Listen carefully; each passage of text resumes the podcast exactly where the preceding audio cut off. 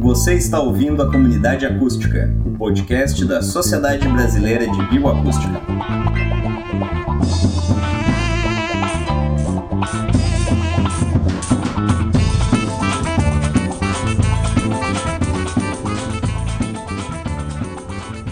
Sejam bem-vindas e bem-vindos. Eu sou o Tomás, biólogo e membro da Sociedade Brasileira de Bioacústica.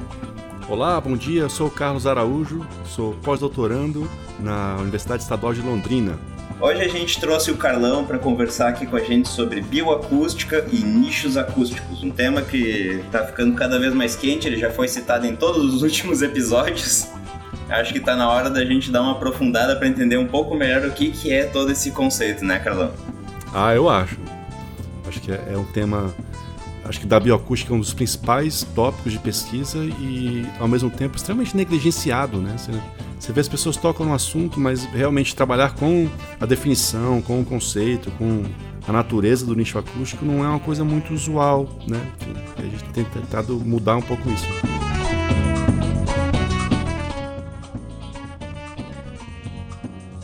eu vejo muita história parecida com a minha, né? Assim, de pessoas que passearam em vários lugares e chegaram na bioacústica porque é o caminho que devia chegar no começo e também o caminho que percorreram faz parte da história e do futuro também, né? Eu comecei minha graduação, eu formei no segundo grau, então fui fazer física. Então eu estudei física durante há pouco mais de dois anos e aí um dado momento eu decidi que a física não era para mim, cansei daquilo ali e aí fui fazer é, biologia, né? Só que eu tive um tempo, um intervalo em que eu fiquei entre sair da física e fazer vestibular para biologia de quase um ano, porque eu larguei a física acho que em março, abril, a inscrição do vestibular já tinha passado e aí só podia entrar então em fevereiro do outro ano, né?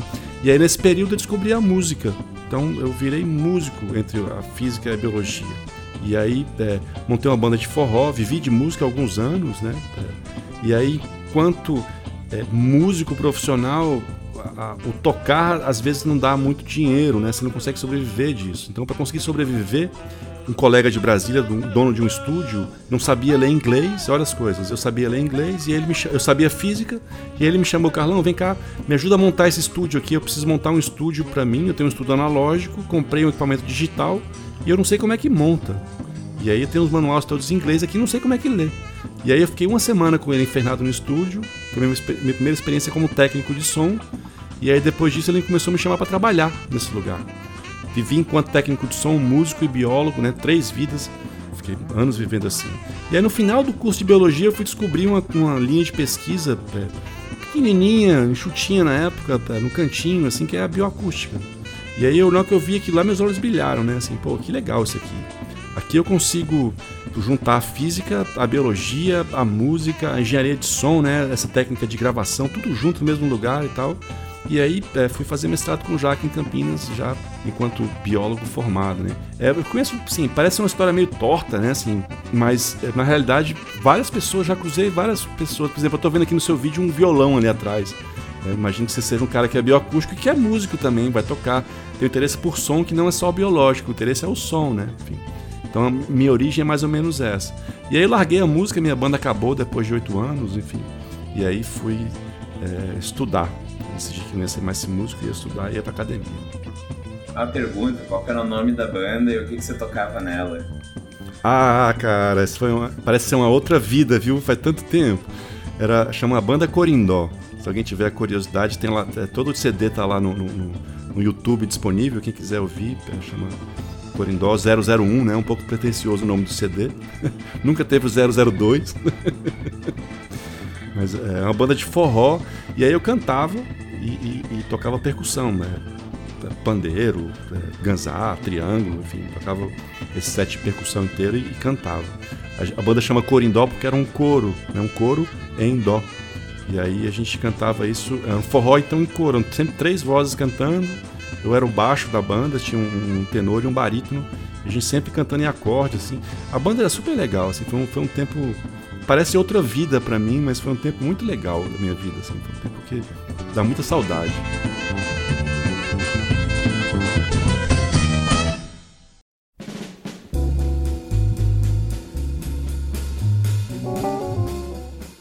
sempre bom ver como essas coisas também vão conduzindo a gente, assim, a esse corpo de interesses, né?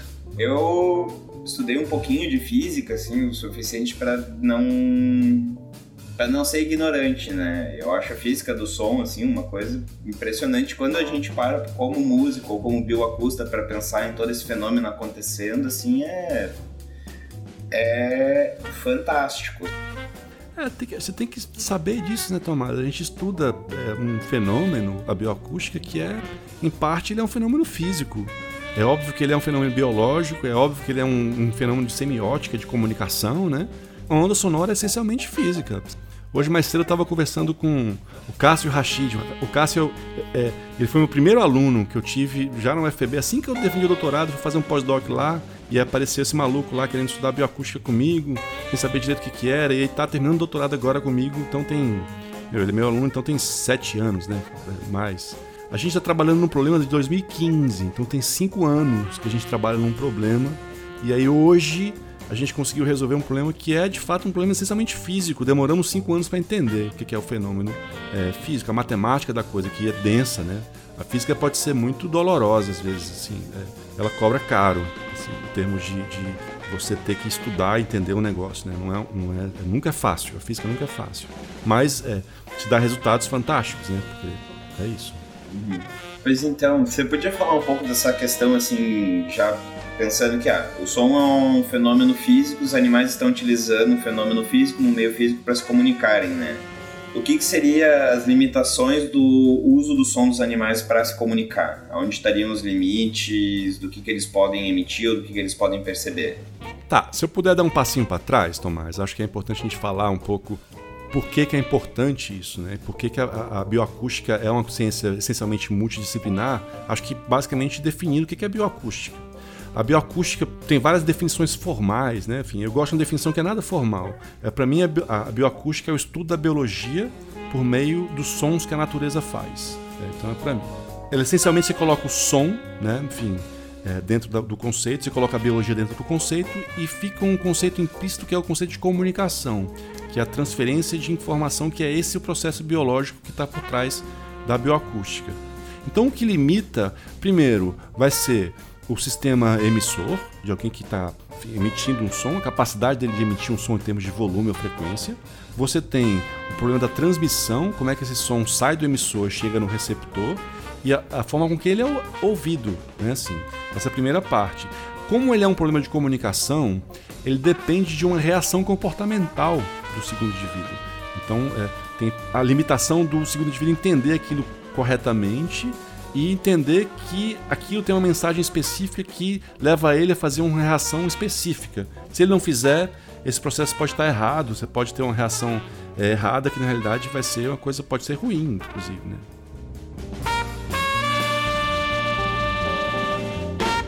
Onde estariam os limites assim, do que, que um animal pode fazer de som ou o que, que ele não pode? Certo? É, pensando assim, tu fez o estudo mais em aves, mas você também trabalhou com outros grupos?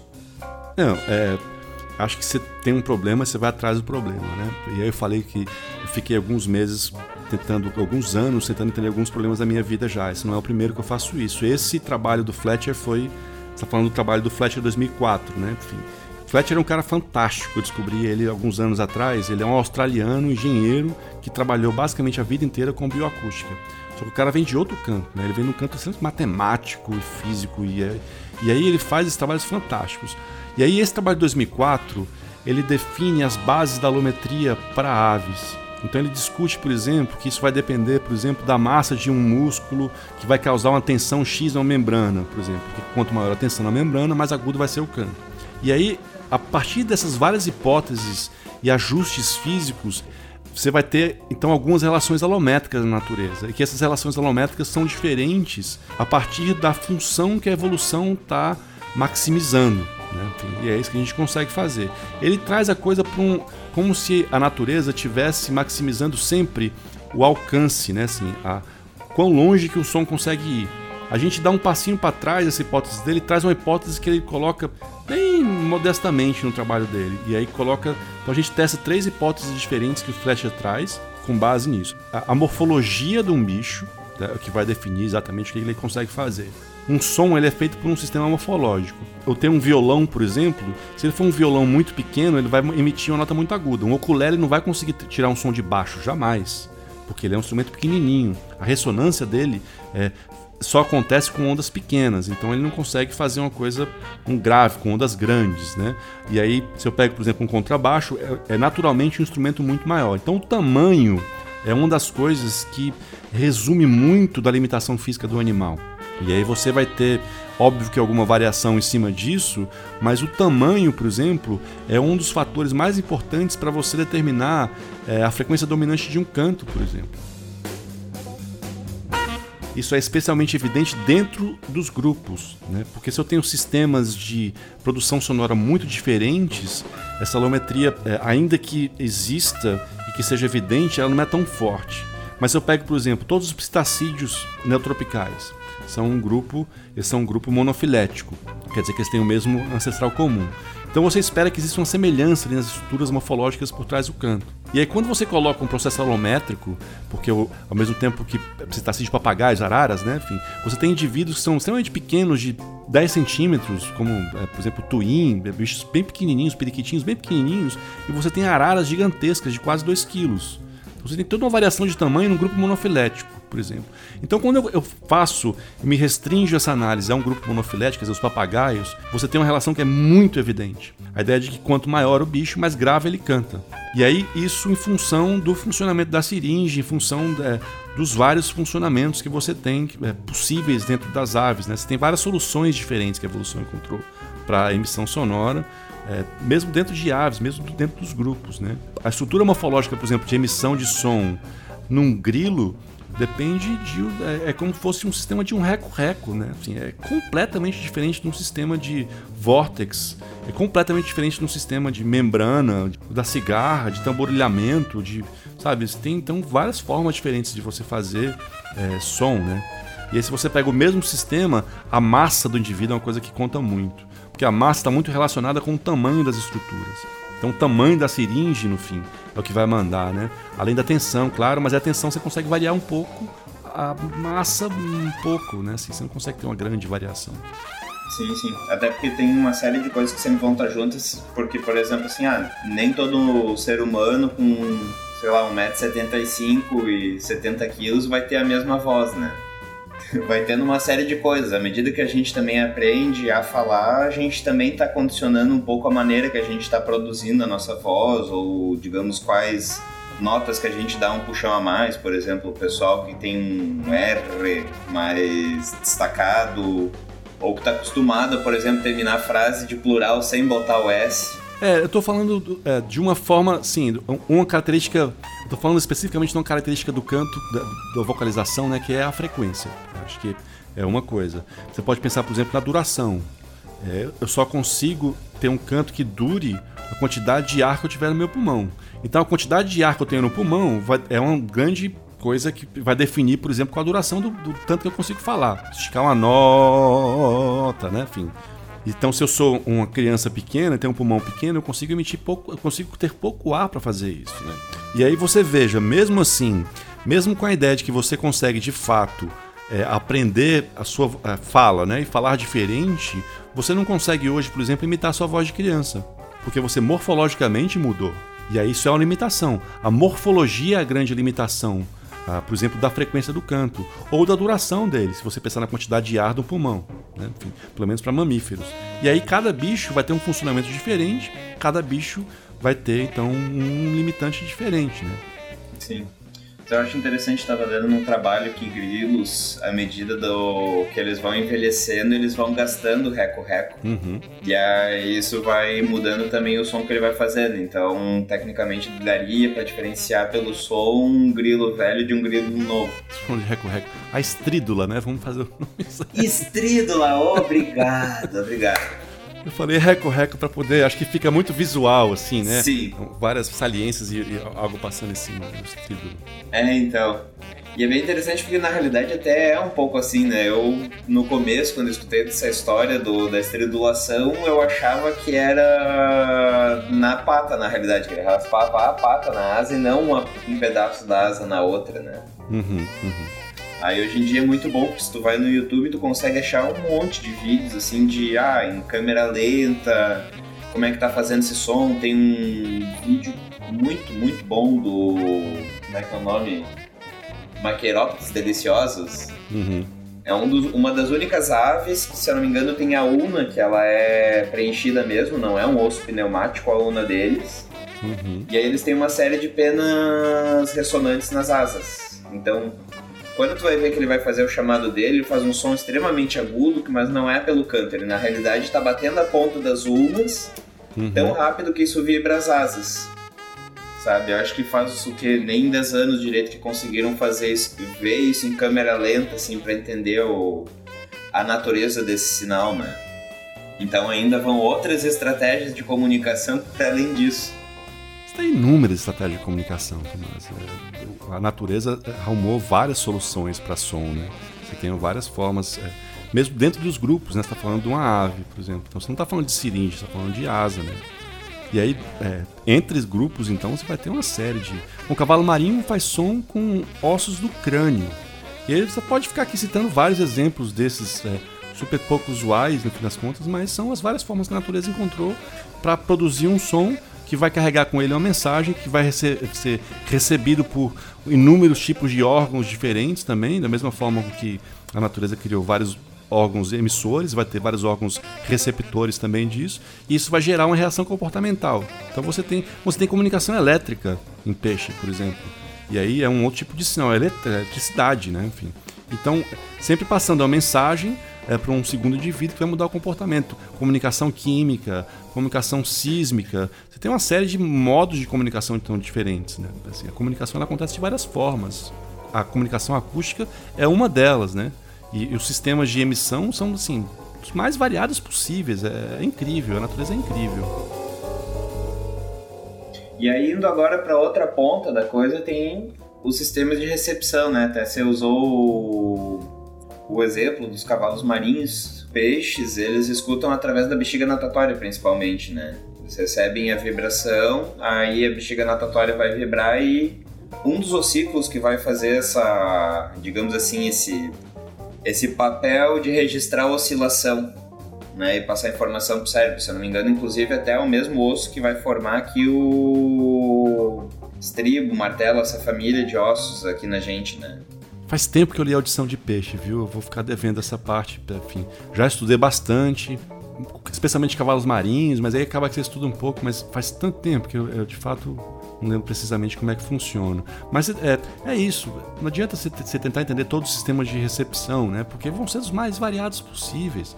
Mas peixe tem uma coisa interessante, porque é, como o peixe é feito de água e como o peixe está na água, ele tem que ter alguma coisa que mude a densidade, porque senão a onda simplesmente atravessar ele. Né? E aí por isso dessa necessidade desse ciclo, e é super denso, enfim, para conseguir vibrar de uma forma diferente, para você ter um movimento relativo né? da estrutura que está é, de fato absorvendo a onda para uma outra estrutura que vai então. Você vai ter um movimento relativo ali que é o que faz a, a, a, a transdução do sinal. Né? Você tem um sinal, é, essencialmente uma onda mecânica, que vai ser transduzido então para um sinal nervoso.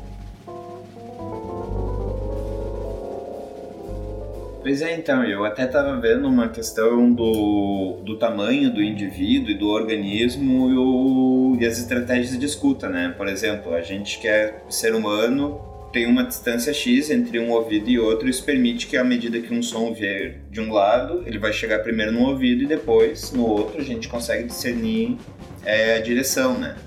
E aí, em organismos muito pequenos, precisa pensar outras estratégias. Uma que eu estava vendo muito interessante dos insetos é que como, digamos assim, a, se fosse manter na cabeça esses órgãos de escuta, seria muito perto. Grilos, por exemplo, eles têm os ouvidos nas patas, que são, e inclusive nas maiores patas, porque são as que eles mais conseguem distanciar para ver de qual lado está chegando o som antes. Alguns outros ainda por cima, o que, que eles fazem? Ao invés de eles terem um tímpano, eles sentem a vibração em pequenos pelos que estão em cima do seu esqueleto. Então ele utiliza pelos ao longo de todo o corpo, certo? Então, digamos, é como se todo o corpo dele pudesse funcionar como ouvido.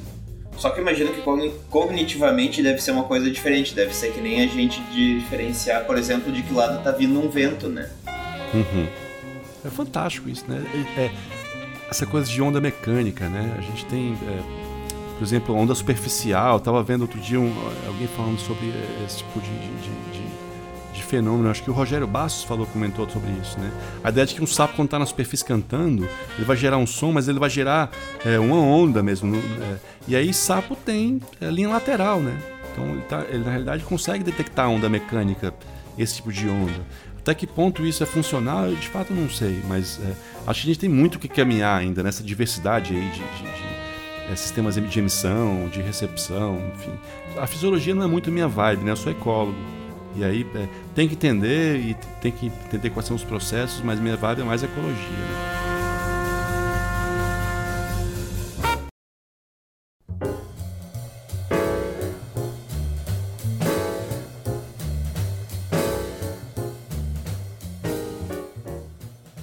Pois então, aí agora a gente vai puxar essa história para ecologia. Que um dos, um dos grandes conceitos que a gente tem dentro da ecologia é o conceito de nicho, né? Então seria essa ocupação dos animais dentro do ambiente, onde que eles estão ocupando. Normalmente a gente quando pensa no nicho ecológico, a gente está pensando em um nicho mais físico, né? Que basicamente sim, fazendo o que eu acho que seria a nossa ponte disso, a gente tem toda uma diversidade de animais e muitos animais eles vão ter o mesmo tamanho, vão estar no mesmo ambiente.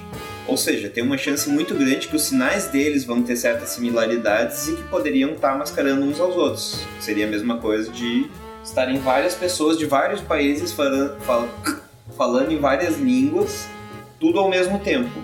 Então isso complica. Aí o que, que é uma solução? Uma solução muitas vezes é você não falar no mesmo tempo que os outros.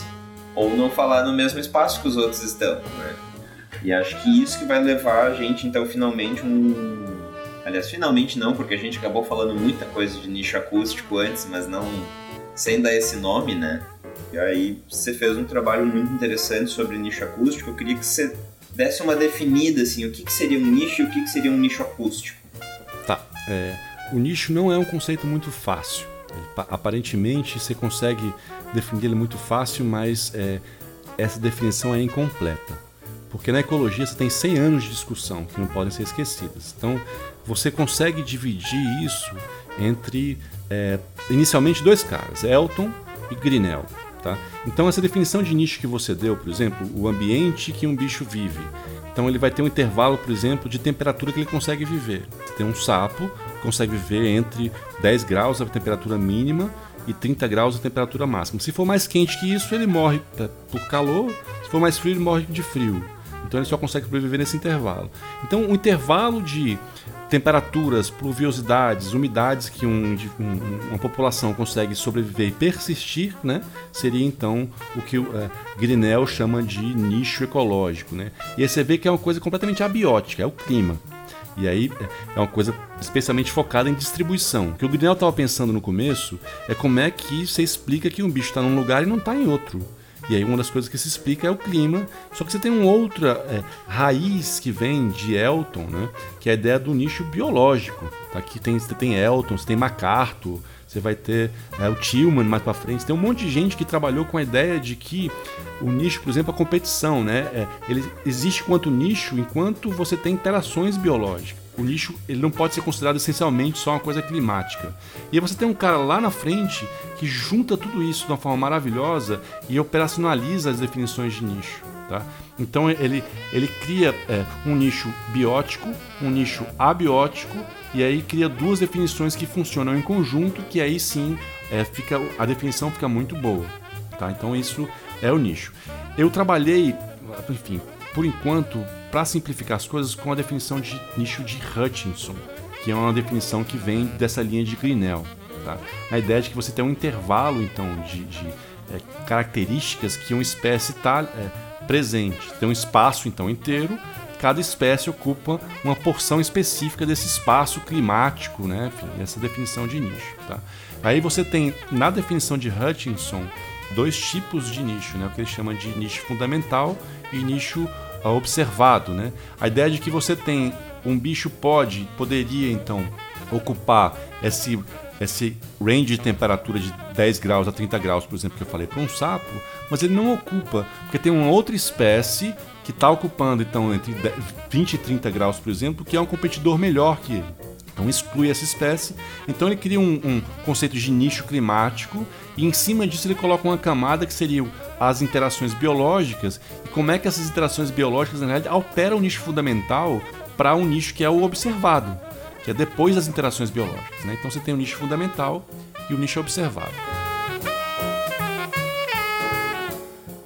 E aí quando você traz essa definição para a acústica, para além de toda a física que você traz para dentro e toda a parte de comunicação que você traz para dentro, você traz a definição então de espaço acústico, né? Seriam, por exemplo, as métricas que você usa, a frequência do canto, por exemplo. Isso seria uma, um, uma dimensão do nicho, né? Um bicho pode cantar mais grave ou mais agudo, ele pode ter uma duração maior, uma duração menor, ele pode ser trinado ou não trinado. Então esse sinal tem características, né? Que seria então o, o nicho de cada espécie. Então você tem um espaço acústico, que é o espaço de frequências que pode ter um canto, e desse espaço, então, cada espécie escolhe um pedacinho, é, a evolução né, faz com que ela é, use um pedacinho desse espaço acústico, então, que seria o nicho acústico da espécie. Quando você fala, por exemplo, em competição acústica, e aí a ideia de que duas espécies não poderiam ocupar então o mesmo nicho acústico, está falando na realidade que cada espécie tem um canto específico.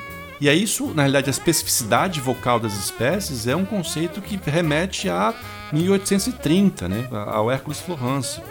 Não é uma coisa, não é uma grande novidade. Acho que a novidade é você trazer isso para dentro da ecologia moderna e aí colocar, amarrar isso nos conceitos da ecologia moderna. Foi isso que a gente tentou fazer nesse trabalho.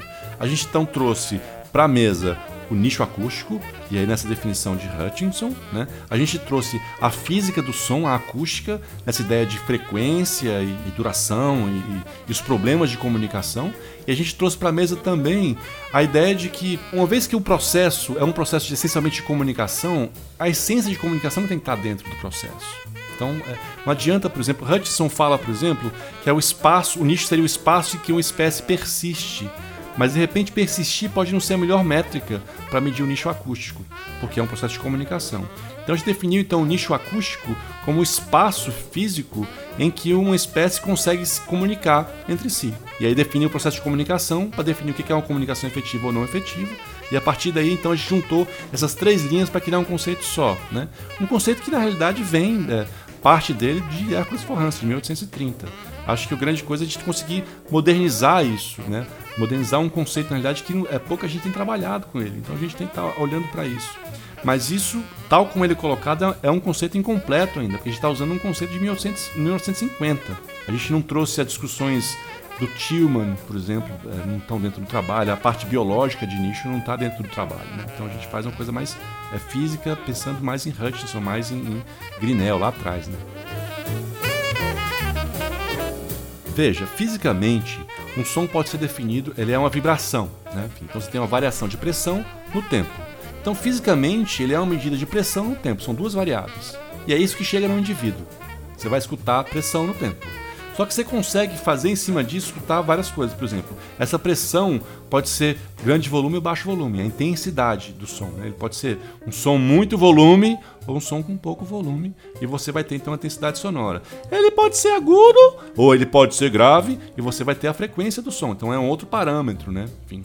E ele pode ser, ele pode ser muito rápido, falar muito rápido assim, ou pode ser algo mais cadenciado, o mesmo som com a mesma frequência. Então você tem as três grandes parâmetros do som, né, que é o tempo, a frequência e a intensidade. Com esses três parâmetros a gente consegue definir muito bem o que é o som.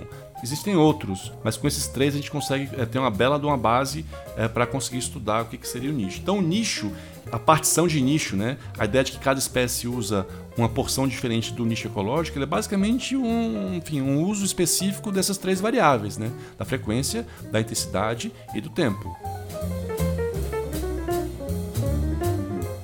Quando a gente tem assim, esses fenômenos de mascaramento, quais são as estratégias que um animal pode ter para lidar com isso? Por exemplo, seja porque está num grupo muito grande, vamos pensar uma assembleia de anuros, de uma assembleia de sapos. Pronto, tá. Você está falando de um tipo de problema da comunicação. São vários. Esse é um tipo. O mascaramento ele é um problema que a gente chama na comunicação de problema de transmissão de sinal. A ideia de que ter tanto ruído que um sinal não consegue sair do, do, do emissor e chegar no receptor. De tanto barulho que tá. Aquela ideia, você está no meio de uma, de uma, boate e você fala com alguém e ninguém vai escutar você. A não ser que você grite, né? Você tem que superar isso. E aí esse é o problema do mascaramento. Tem um ruído que supera o sinal que você está mandando e você não consegue receber o sinal, você não consegue escutar ele. Né? Esse é um dos problemas do som. Ela consegue superar isso, talvez, ah, primeiramente, na ideia de que você tem ruídos com frequências diferentes do sinal é, de interesse, por exemplo. Então, talvez seja umas coisas super é, pouco estudadas, eu acho. Assim, ainda que se estuda isso, mas a ideia de que eu consigo escutar melhor, ou os organismos conseguem escutar melhor na faixa de frequência que eles usam. Então, naturalmente, um canto que é fora, um, um ruído que está fora da banda de frequência de uso, ele é escutado mal e ele não mascara o som. Então, o mascaramento ele vai ser especialmente efetivo quanto mais próximo for a frequência do sinal à frequência do ruído. Então, talvez seja a primeira forma de evitar isso é você estreitar sua banda de frequência e escutar só o som da minha espécie. Eu não escuto outros sons. Outra forma é você modificar seu canto e sair dessa frequência e alterar sua frequência de canto. Eu tenho um ruído, por exemplo, a cachoeiras, por exemplo. É um ruído constante e aí os bichos que habitam cachoeiras, por exemplo, vão sofrer uma evolução vocal uh, para é, e aí como resultado dessa evolução vocal, os sinais vão é, atingir frequências diferentes do, do, do, ruído da cachoeira. Então, normalmente levam os bichos a cantar muito agudo. A evolução seleciona os bichos que cantam agudo, porque os bichos que cantam agudo vão ser escutados melhor, porque eles escutam melhor no agudo e não vão escutar o som da cachoeira, vão escutar o som da própria espécie. Você tem uma comunicação efetiva que de alguma forma traz algum ganho de fitness para o bicho, quer dizer, ou ele vai deixar mais filhote, ou ele vai ser mais selecionado pela fêmea, porque a fêmea vai escutar melhor ele. E aí, conforme isso deixa mais descendentes para as próximas gerações, você vai ter esse caractere de frequência aguda sendo selecionado, e ao longo do tempo esses bichos vão cantar muito agudo. Esses sapos de cachoeira cantam muito agudo. Tem um, um trabalho interessante do, do, do Davi do, do, Lucas, né?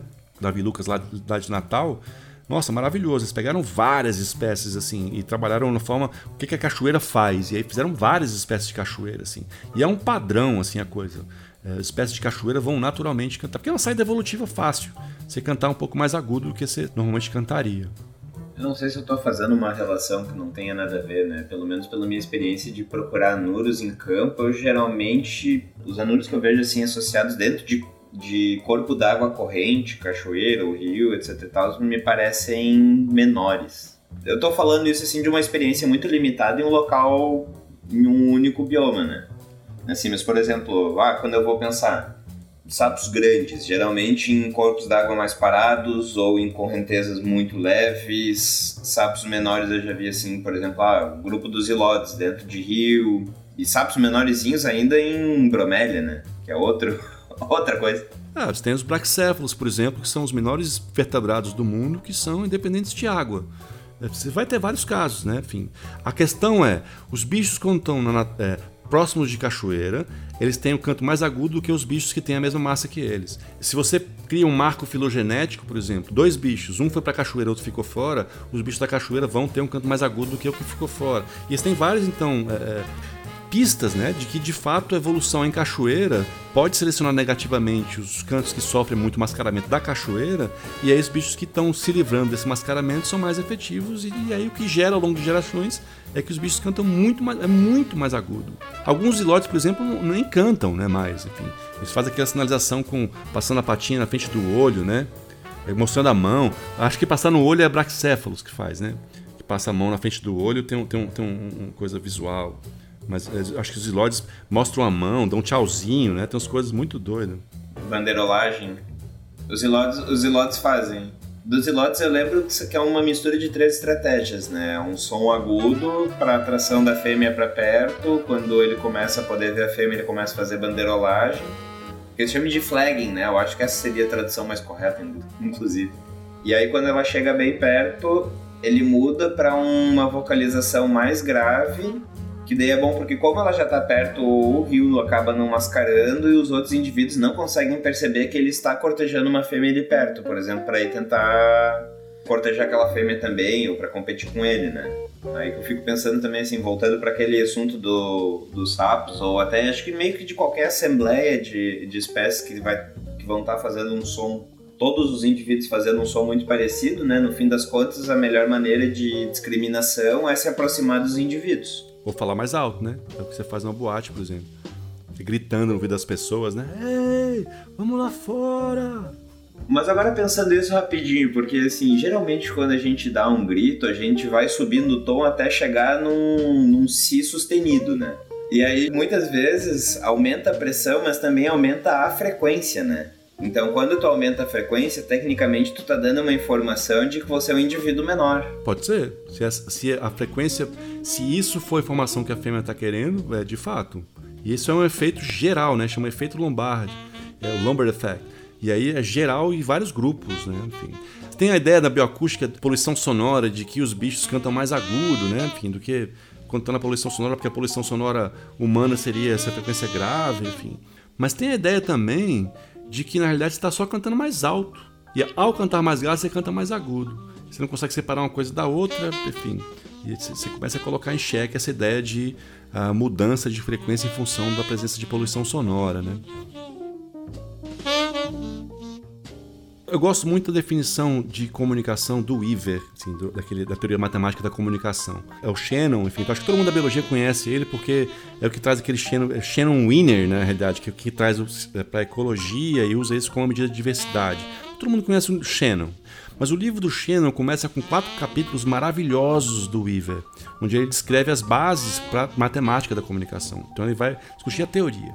E aí eu gosto muito da definição de comunicação dele, a ideia de que a comunicação é um processo no qual uma mente afeta a outra. Tá? Então você tem aí a necessidade de uma reação comportamental. Enfim. Só que ele está definindo isso para um, uma empresa de telefonia, né? Ele trabalhava na Bell Laboratories. Então, assim, tem nada a ver com biologia.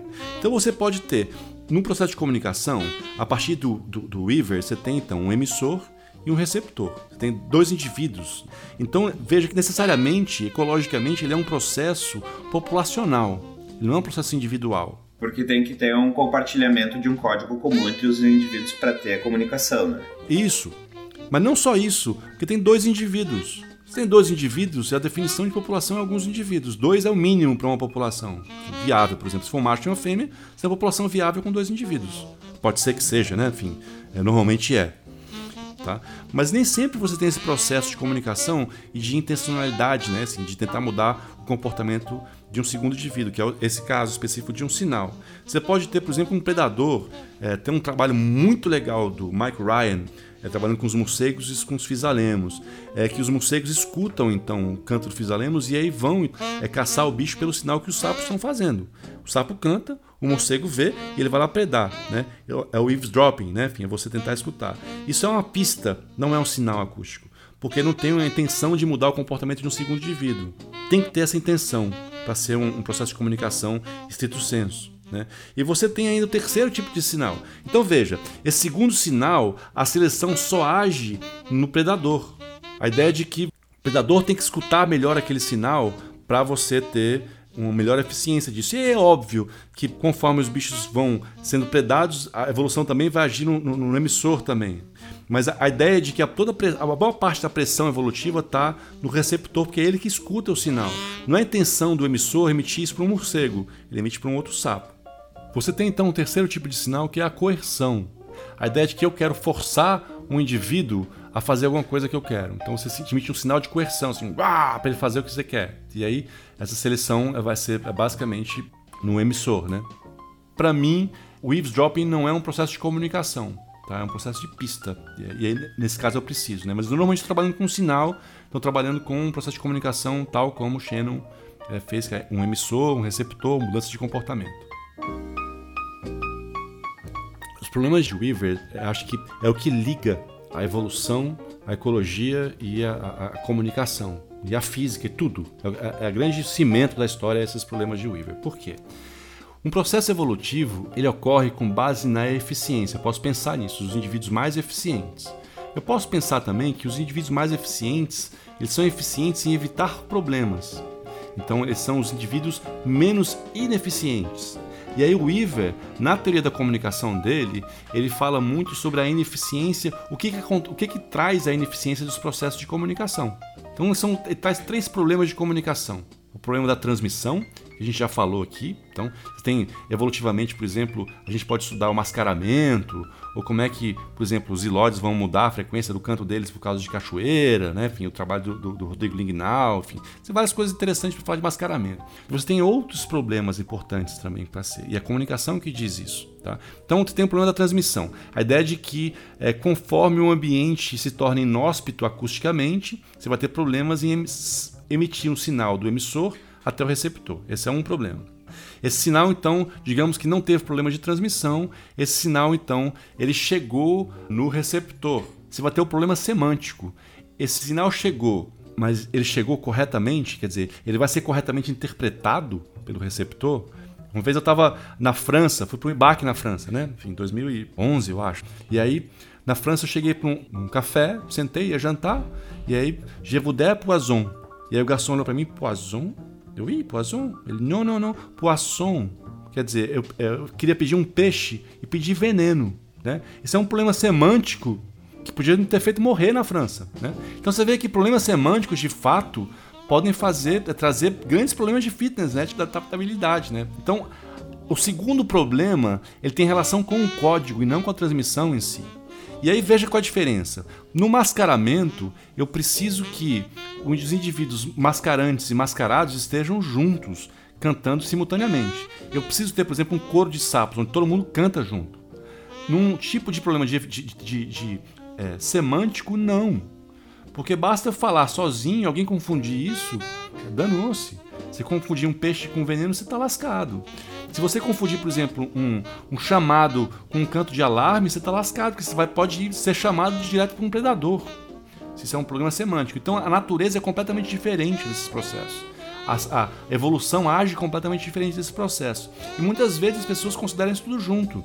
Como se a evolução por mascaramento ou por partição de código fosse a mesma coisa, mas é completamente diferente. E o que diferencia isso não é bem a biologia, não é a física, mas a comunicação entende? Então você tem, é, de fato, a ideia de que esses processos de comunicação têm que ser levados em conta quando se fala de, de, ecologia acústica, né, da bioacústica, ela começa a ficar muito claro, né? E você tem um terceiro tipo de problema de comunicação, que é o problema da efetividade, em que o bicho, então, o sinal foi transmitido, ele saiu do emissor, é, foi para o receptor, escutou, ele foi bem interpretado, você não tem um problema semântico, então a mensagem A chega como mensagem A, só que o bicho resolve que não vai exercer o comportamento que o indivíduo A queria que ele exercesse, né? o emissor queria que ele mudasse o comportamento, ele não vai fazer isso.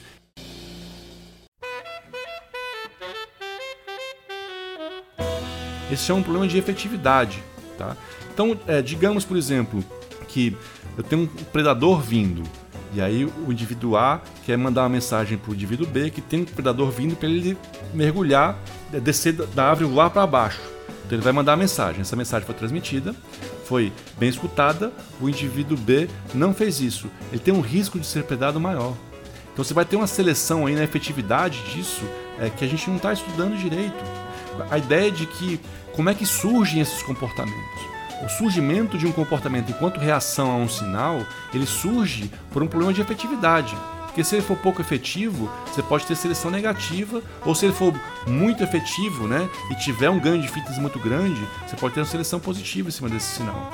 E a gente, é, por deixar de lado então a comunicação quando a gente estuda bioacústica, a gente está esquecendo dos mecanismos que são mecanismos que estão no centro da coisa, da, da, dessa da ecologia, né? Porque a ecologia é definida como a, é, a interação entre indivíduos de espécies, da mesma espécie, de espécies diferentes, mas interações né, de indivíduos com outros indivíduos ou com o meio.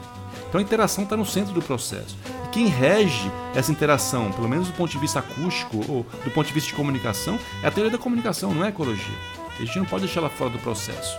Então quando a gente traz essa, essa, os problemas de Weaver para dentro da comunicação, a gente consegue primeiro diferenciar problemas que são de natureza completamente distintas, que a gente, muita gente falha em fazer isso, e aí a gente consegue então ter processos novos para estudar, e da onde que vem as coisas, o surgimento dessa grande diversidade de sinais, por exemplo.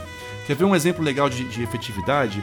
Uma aluna da Malu, a Leiliane, ela estudou papagaios ela descobriu, por exemplo, que os papagaios do mangue que ela estudou tinham várias reações comportamentais a uma mensagem de alarme. Tinham várias mensagens de alarme. Uma que é, é então o bicho podia voar para cima, podia voar para baixo, podia voar cantando, podia, então você tem vários tipos de reação comportamental que foram selecionados para ser diferentes. Por quê? Porque se eu pego um gavião, é interessante que eu vou para baixo, porque ele não consegue me capturar. Então, quem reage a essa mensagem voando para baixo tem uma vantagem evolutiva. Então, esse sinal deve ser selecionado dessa forma. Então, você tem três coisas que estão no cerne dessa questão. Primeiro, uma definição ecológica da coisa, porque as interações biologicamente são a base da, da ecologia, né? A definição da ecologia está é, tá a interação entre organismos ou organismos com o seu ambiente. Então, a própria definição da ecologia define, está muito próximo da definição de comunicação. Você tem a comunicação com toda a teoria semiótica e, e tudo que é o código Weaver, é, Shannon e tudo isso, e você tem a, é, a física, que é o que define o sinal, né? Como é que ele se propaga ou, não se propaga, ou, os problemas de mascaramento. São, são coisas físicas, né? Então, quando você olha para um problema de bioacústica, você tem que necessariamente olhar para essas três coisas em conjunto. Aí você vai ter uma ideia muito melhor, vai se apropriar muito melhor desse problema. É uma questão que, como a bioacústica é um campo extremamente amplo, né? Eu acho que vai ter gente que vai estar um pouco mais ligada à bioacústica do ponto de vista realmente da comunicação. Eu estou um pouco mais dentro da ecologia do comportamento. Tem gente que está um pouco dentro da parte física. Tem gente que está dentro hoje em dia da parte tecnológica mesmo, né? Porque há uma série de matemáticos e físicos e programadores que estão tentando ajudar a gente também a decifrar, digamos, como melhorar nossas análises de estudo, né? E aí tu vai ver cada grupo também vai ser uma complicação, por exemplo a ave ela tem um sinal que foi selecionado, uma comunicação efetiva que ocorre dentro de um código, mas de uma certa maneira há uma plasticidade menor do que quando tu vê, por exemplo, a variedade de latidos que um único cachorro faz. E aí quando tu vai tentar entender, por exemplo, do ponto de vista físico, como a gente vai transpor isso para o entendimento que o cérebro vai dar, porque no fim das contas, por exemplo, se eu falar fogo, ou se eu falar fogo, qualquer uma das duas maneiras, a pessoa conseguiu entender o que, que é e tem uma variação muito grande. O que eu acho assim a coisa mais maluca ainda é que se tu falar isso na frente do teu celular, ele reconhece as duas coisas. Ou seja, a gente sabe que a capacidade computacional para isso está aí. Eu acho que é uma faca de dois gumes isso, porque daí significa o quê? Um que a bioacústica é um campo tão extenso que não tem como tu tocar todas as partes ao mesmo tempo significa que a gente tem uma capacidade de integração com pontos de vista diversos. É, é essencial, Tomás. Eu, eu entendo o que você está dizendo. Eu acho que, por exemplo, não dá. Eu tenho áreas que eu não me interesso. Por exemplo, a neuro. Não consigo chegar na neuro. Não consigo chegar na fisiologia da coisa. Eu nem tenho interesse. Entendo um básico que é o que eu preciso para fazer ecologia, que é o que eu faço. Tá? Mas é, você também não pode ao mesmo tempo usar esse argumento para se cercar um pedacinho da bioacústica e achar que você não está. Você tem que usar as ferramentas que você precisa usar. É isso. E aí isso necessariamente vai fazer com que você seja multidisciplinar. Não tem jeito. Você não consegue estudar comunicação animal sem entender o que é um som, o que é frequência, o que é intensidade. Tem que ter uma noção de física. Não tem jeito. Eu tenho que ter noção de fisiologia, por exemplo. Não tem jeito tá? De neuro, enfim. Aí, óbvio, você vai ter pessoas, por exemplo, como o Cláudio Mello, que estão estudando a genética de, do aprendizado no cérebro, como é que os genes que são ativados ou desativados por isso, ou descrevendo quais são esses genes, o DNA, o código genético do aprendizagem, sabe? Enfim, trabalho legal o cara tá fazendo, mas é um código, é um, um trabalho de biologia molecular. Não consigo fazer isso e não é meu interesse não consigo chegar lá, não consigo ir para uma bancada, por exemplo, extrair um DNA, amplificar ele, sequenciar, não é minha praia, não, não estudei para isso. Ao mesmo tempo que, para fazer, por exemplo, se eu estudo evolução de canto, eu preciso necessariamente entender de ecologia, porque né, preciso entender de física, porque a evolução de um sinal é a evolução de uma coisa que é física, preciso entender do que é da comunicação, porque é, sempre fica faltando coisa. Acho que tem um mínimo, né? E aí, dentro do que eu faço, essa definição de nicho é central. E aí, dentro da definição de Nietzsche, que é central, você tem a física, a comunicação e a ecologia. Dentro disso, eu não sei se talvez tu botou a ideia de filogenia dentro de ecologia. A evolução, né? A gente está falando um pouco de nicho, né? Enfim, a evolução está um pouco de lado aqui. Lógico que tem uma interface entre as duas coisas e eu estou falando um pouco de evolução, mas não é o objetivo desse paper que a gente escreveu ainda não é um, um paper de uh, evolução.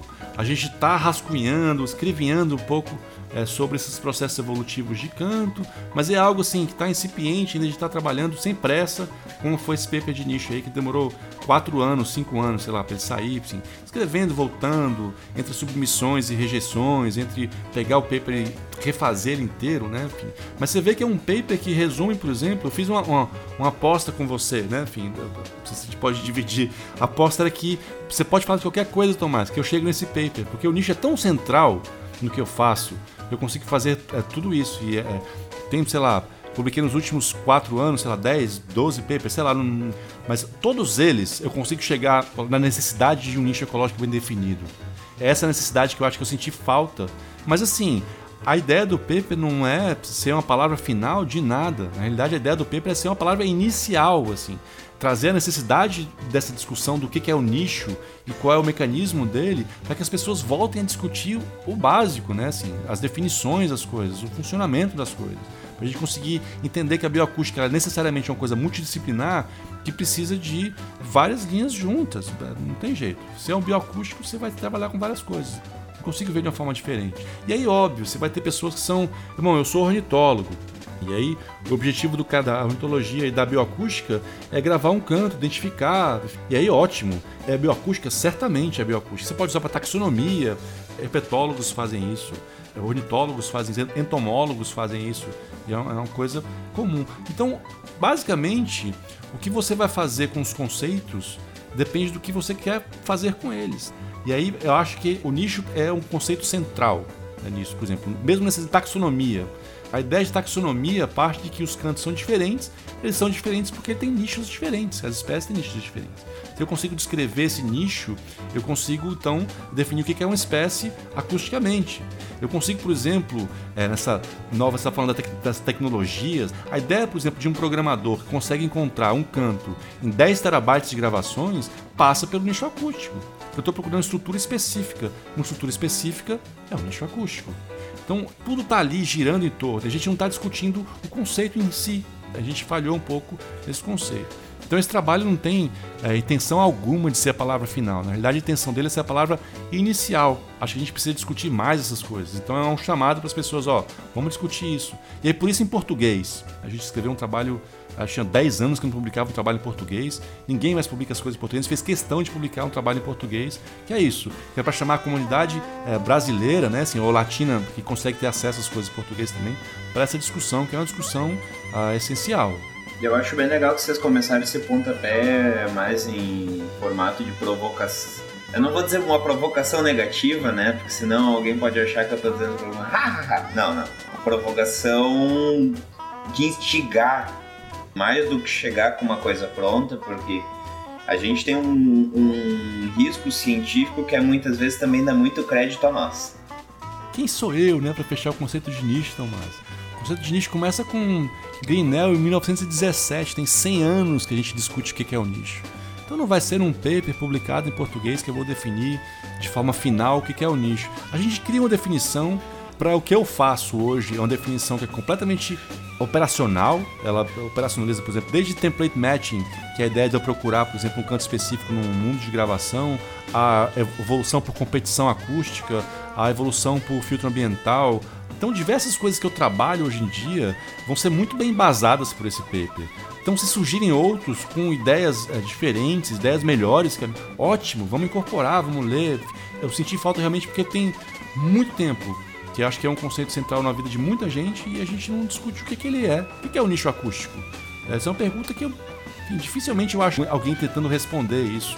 Não precisa ser de forma final, mas trabalhando o conceito, né, integrando coisas, costurando um conceito em comum, que é o que eu acho que é necessário. Às vezes quando a gente lê o nicho acústico dentro de um paper, na realidade é o nome nicho acústico, aí do lado abre parênteses, fulano, 1980 e tanto. Aliás, é, é o Krause, né? Que foi o.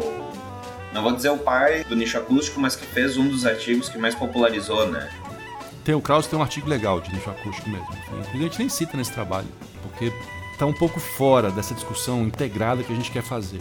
E aí a gente resolveu enfim, tentar fazer uma coisa baseada nessas três. São três eixos bem claros no artigo, né? Um eixo ecológico, um eixo físico e um eixo teoria da comunicação. Então a gente fechou nisso para tentar fazer um, uma definição que na realidade está preocupado em operacionalizar esse conceito. A gente está preocupado em conseguir fazer com que esse conceito seja útil para a gente de alguma forma. E aí, é, na forma que está colocado, ele é extremamente útil.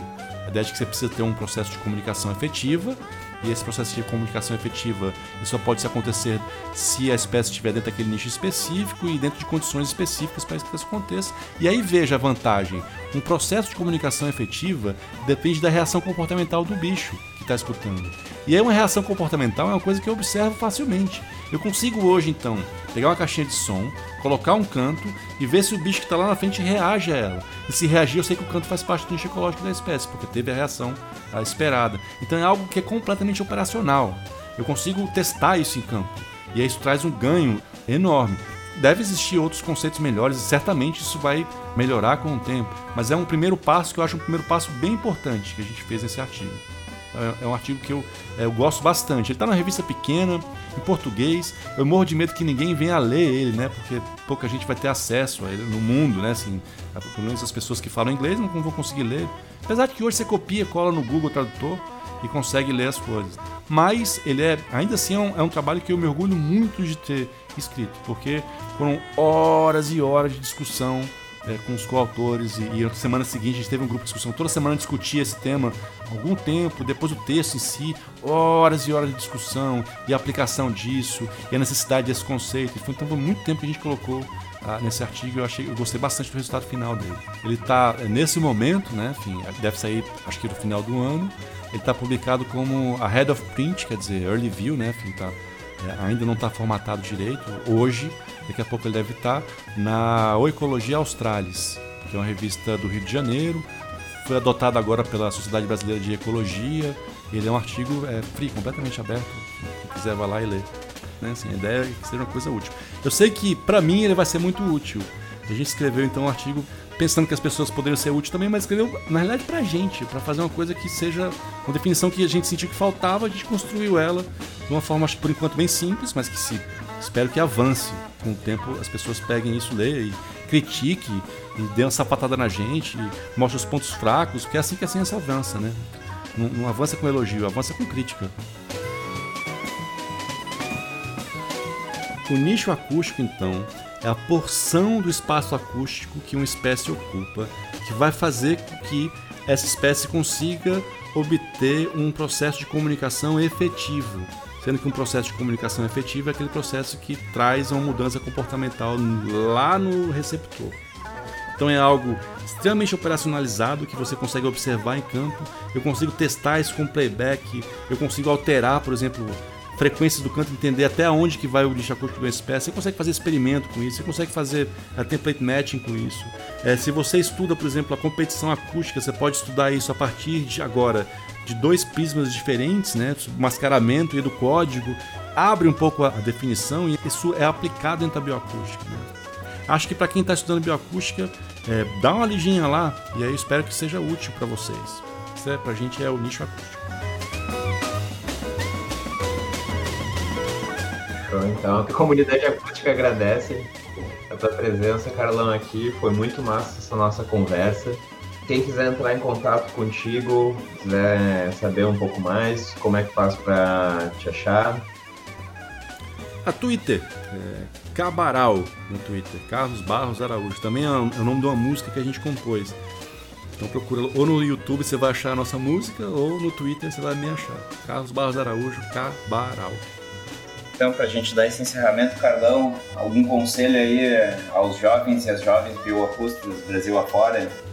Conselho, né? Gente, vocês querem estudar bioacústica?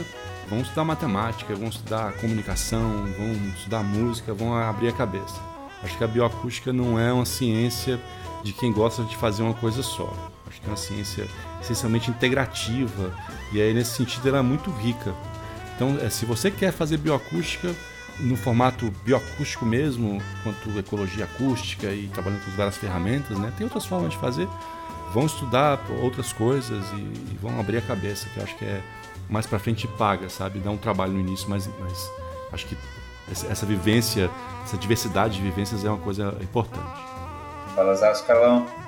Gente, obrigado a todo mundo que estava ouvindo aqui. Nos escutamos por aí. Um abraço.